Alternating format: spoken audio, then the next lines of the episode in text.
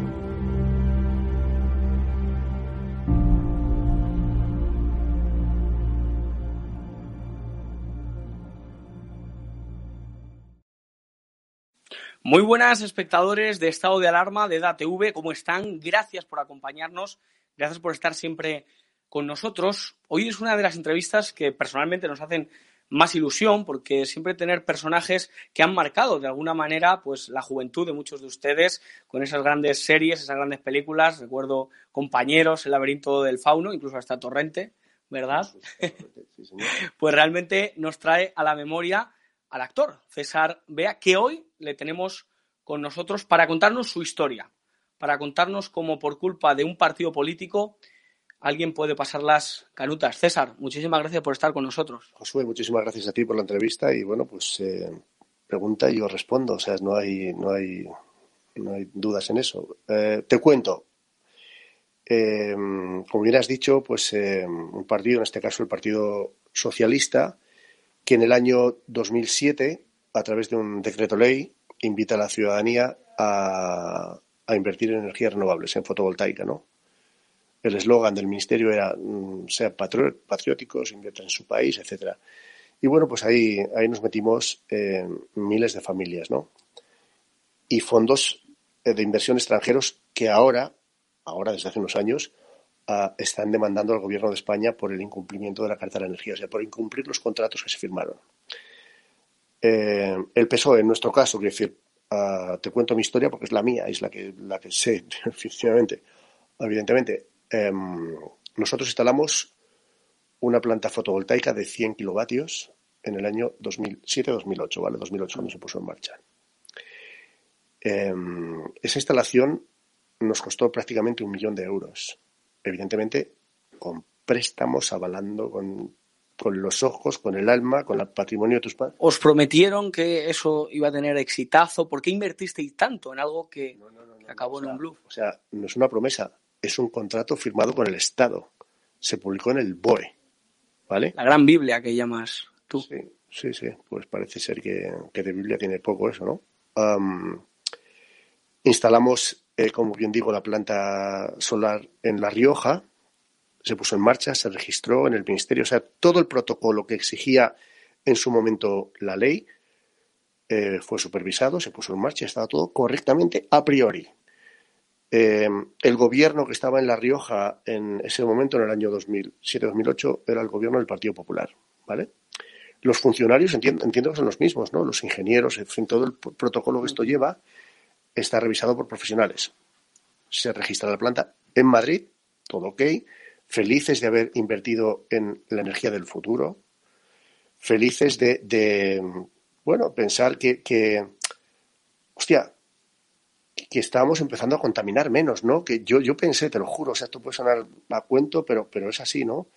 Yo soy de un pueblo muy pequeñito de La Rioja y dije, bueno, esto cuando se desarrolle más, posiblemente mi pueblo o los pueblos de la zona podrán producir su energía limpia, no se contaminará, se crearán puestos de trabajo, que es lo que estamos haciendo nosotros, ¿no? O sea, toda una historia, un cuento de hadas, ¿no? Dice, bueno, ¿es un negocio eh, bastante precario? Sí, porque la inversión que tú hacías la empezabas a recuperar a partir de los 12 años, 15, depende de la, ¿sabes? Pero más o menos, ¿no? Entre, entre digamos, 12 y 14 años, para ser precisos, ¿no? Y yo evidentemente pensé, digo, bueno, pues en 12, 14 años esto lo he pagado, mi hijo podrá, en caso que sea necesario, podrá permitirse unos estudios o si quiere estudiar fuera, en fin, todo, en fin, pensamos todos un poco en, la familia a la hora de, invertir, ¿no? y en la, y en la transición energética que era tan importante para este, para este país. Fíjate, había declaraciones en la época de Obama diciendo que, España era un referente a, nivel mundial. ¿Ok? Pues mira tú qué referente. El PSOE, en este caso, nos estafó, cambió las normas que estaban publicadas en el BOE, o sea, un Real Decreto, con carácter retroactivo, aplicando recortes, y no solamente eso, sino que fueron a hacer mucho daño. O sea, esto fue una chapuza descomunal del gobierno de Zapatero. Estaba el señor Sebastián, que ahora da conferencias en las televisiones como el gurú de la economía. Y, ahí caímos, tío. O sea, mi pregunta que se la he hecho a, varios partidos políticos. Es un tema de competencias, ¿no? ¿Las comunidades autónomas tenían competencias para registrar las plantas solares? ¿Sí o no? Si la respuesta es sí, ¿por qué el gobierno de Zapatero me mete en pleitos y evidentemente nos, nos arruina. Y si es no, porque permiten que una comunidad autónoma registre una planta solar. Aquí se pasaron la pelota entre unos y otros, ¿no? He podido hablar con ministros del PSOE, de Podemos, del PP, y bueno. ¿Qué tal la experiencia? Decepcionante. En la distancia corta diría que hay una mediocridad absoluta y en algunos una psicopatía profunda. Es decir, ¿de qué pasta hay que estar hecho para ejecutar una orden de, de, este calibre? ¿no? O sea, vas a hundir a mucha gente de por vida, en lo económico, en lo profesional, en lo personal. Mira, rodé un documental que se puede ver en YouTube, en mi canal YouTube, eh, se llama Sold Out, y ahí el actual secretario de Estado de Medio Ambiente, el señor Hugo Morán, que ha sido la única persona que en el PSOE ha intentado ayudarme, pero tiene por arriba a Pedro Sánchez, tiene por arriba a otras personas, a Teresa Rivera, y evidentemente, pues eh, hacen lo que pueden. Esta es la única persona. Él me dijo, em, tu, vuestra planta solar es el resultado de una anomalía administrativa. ¿Ok? Eso por un lado. Y durante la entrevista, que la realizé hace como tres años o así, me dice, no, esto ha sido muy duro, ellos no estaban en el gobierno. Dice una amiga mía, está en documental, ¿eh? se suicidó por la presión que esto supone, porque es, es terrible. O sea, hemos tenido que vivir de la pensión de mi padre. Yo he perdido absolutamente todo lo que he trabajado durante los 35 años que he estado viviendo en Madrid. Esto profesionalmente me ha afectado muchísimo, en lo personal ni te cuento. ¿Crees que por la situación en sí o por criticar después lo que ha ocurrido te ha afectado a nivel de tu carrera profesional? Eh, por todo un poco, quiero decir yo qué sé, bueno, a ver, lo que es mi carrera profesional es un mundo aparte, es decir, es un, es un mundo eh, con un porcentaje de paro, altísimo, una precariedad absoluta. Bueno, lo que pasa que, claro, cuando estás durante varios años enfrascado, denunciando, mm, haciendo cientos de entrevistas en medios, entonces te conviertes en el actor de las renovables, toda esta mierda, ¿no? y de alguna manera pues te afecta. Tampoco mi cabeza estaba centrada en, o sea, yo estaba preocupado porque, porque era todo el dinero de, de, diez vidas, es decir, y era el patrimonio, la casa de nuestros padres, es decir, salió todo eso a subasta, ¿eh? Hacienda sacó a subasta los... Dices, me habéis hundido la vida, panda de psicópatas, ¿vale? Entonces ya te digo, como te he dicho, ¿no? Cuando, cuando hablo con Álvaro Nadal, ministro del PP, vamos, como si hablas contra una pared. Es más, me dijo, si yo actúo en esto, eh, va a ser mucho peor. Hablé con Teresa Rivera. Me dijo, César, no voy a hacer absolutamente nada al respecto. O sea, ¿cómo puede ser, tío? O sea, ¿cómo puede ser que sean tan malas personas, no? Y ahora hemos tenido la suerte de que empatizas con una, como dice Rivera, y empatía a las eléctricas. Por favor. Em, después de tantos años de pelea, pues tengo la ocasión de, conocer a Juan Diego Requena, diputado del PP, responsable de energías en el, en el los Diputados, del Partido Popular, entiendo, y me dice, le contó la historia y me dijo, esto es increíble, o sea, esto es una injusticia de tal calibre, te doy mi palabra de que voy a hacer lo que pueda. Cuidado con la palabra de un político. Claro, eso es lo que pensé. Dije, bueno, me dio la mano, un apretón de manos, bueno, cumplió. Cumplió. Yo no voy a calificar a las personas por si van a misa, no van, si votan. O sea, yo hablamos de personas siempre, ¿no? Eh, y de acciones, ¿no? No me digas a quién votas, no me digas, dime lo que haces en tu día a día, ¿no? Y entonces te juzgaré.